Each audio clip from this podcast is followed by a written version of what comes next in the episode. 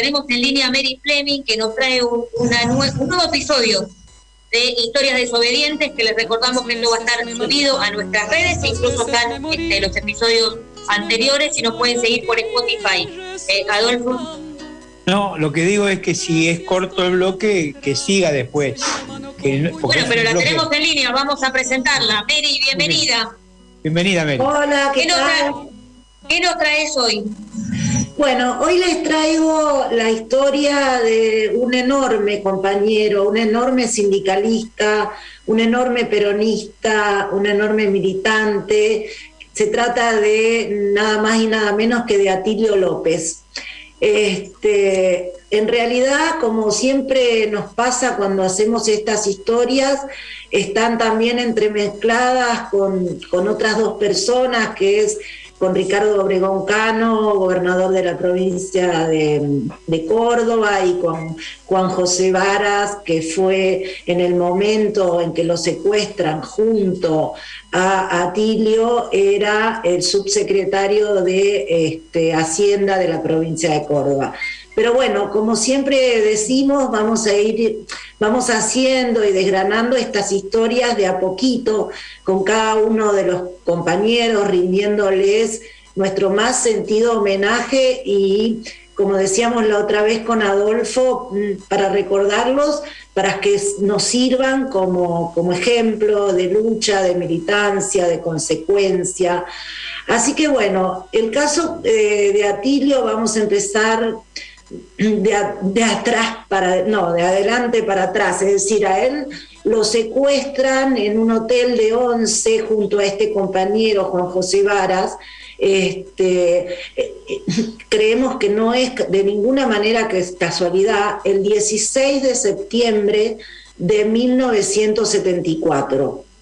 Este, está atribuida esta acción a la AAA, Alianza Anticomunista Argentina, lo llevan a un descampado eh, y en el caso de Atilio concretamente tiene 130 balazos de revólveres y tacas, etcétera. La verdad que este, un fusilamiento con una hazaña increíble. Unos meses antes, en febrero del 74, por una operación policial conocida como el Navarrazo, porque en realidad el que la provocó a esta insurrección policial fue este, el jefe de la policía Navarro, se este, insurreccionaron contra lo que en ese momento era el gobernador de la provincia de Córdoba y Atilio, que era el vicegobernador. Este, si bien Navarro fue este, destituido, se logró por este medio la intervención de la provincia y ellos fueron este, relegados y destituidos. Pero bueno, vamos a contar un poco la historia de quién, de quién fue Atilio López.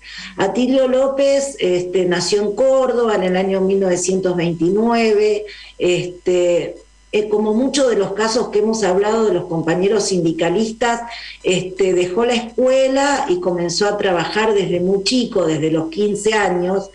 A los 21 años empieza a trabajar en lo que era la Comisión Administrativa del Transporte Automotor de Córdoba, que fue una empresa estatal de la provincia de Córdoba generada en el año 1946, obviamente, con el peronismo, y desde allí no para nunca en este, lo que fue su trabajo sindical.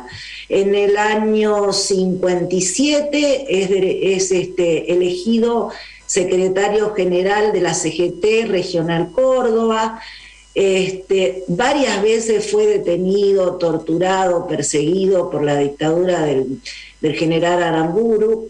Luego, este, durante los fines del año de los 60, principios de los 70, él participa junto también a otros grandes próceres de nuestra patria, como son Agustín, Agustín Tosco y este, ahora no recuerdo el nombre del otro compañero de Esmata, este, pero bueno, ellos eh, convocan a lo que fue eh, la gran huelga del 29 de mayo de 1969, que termina siendo el cordobazo, ¿no? Con la participación no solo del sindicalismo, sino los estudiantes saliendo a la calle, etcétera.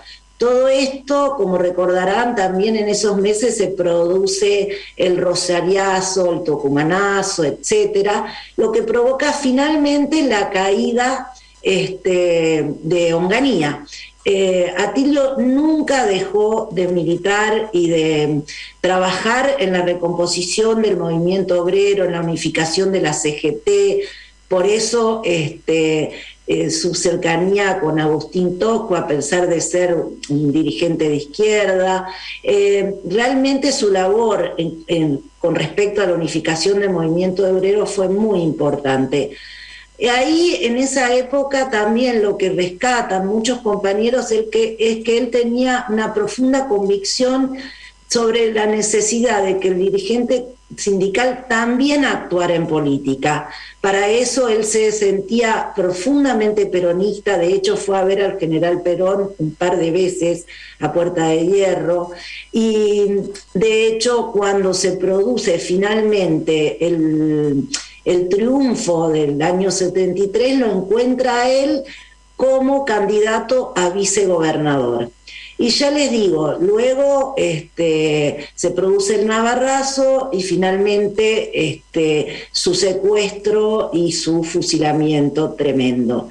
Pero bueno, eh, una vez más es para rescatar estas figuras enormes del sindicalismo argentino. Hay una cosa que quería comentarles, que él en el año, si bien no terminó la secundaria, en el año 52, sí, en el año 52, él se gradúa en la escuela de la CGT. Eh, ¿Por qué lo quería decir? Porque hay muchos compañeros que analizan que toda esa etapa de formación que, hacía la CGT hace que salgan esta cantidad de dirigentes este, con una formación política, ideológica y sindicalista muy importante. Este es el gran valor de estas escuelas este, de la Confederación General del Trabajo y que hace que hayan salido tantos compañeros como Atilio López. Así que bueno, como siempre, Atilio presente. Hasta la victoria siempre. Hasta siempre. Hasta la victoria siempre. Bueno, muchísimas gracias, Mary. Eh, y esta historia eh, la pueden volver a escuchar en nuestras redes sociales y en nuestro episodio de Spotify, que nos sigan, que así están todas las historias desobedientes que muchas de ellas, bueno, nos ha traído Mary con tanta claridad. Así que muchas gracias, Mary. Débora, no, por favor, gracias a ustedes, nos vemos. Un abrazo. Mary, eh, eh, qué bronca le han tenido a los dirigentes sindicales que pelean por los compañeros, ¿no? 130 tiros, 130 tiros le dieron para a un dirigente sindical. Terrible. Bueno, ese era el compañero dirigente. así es, se nos fue el bloque. Y en el próximo bloque se quedan en línea.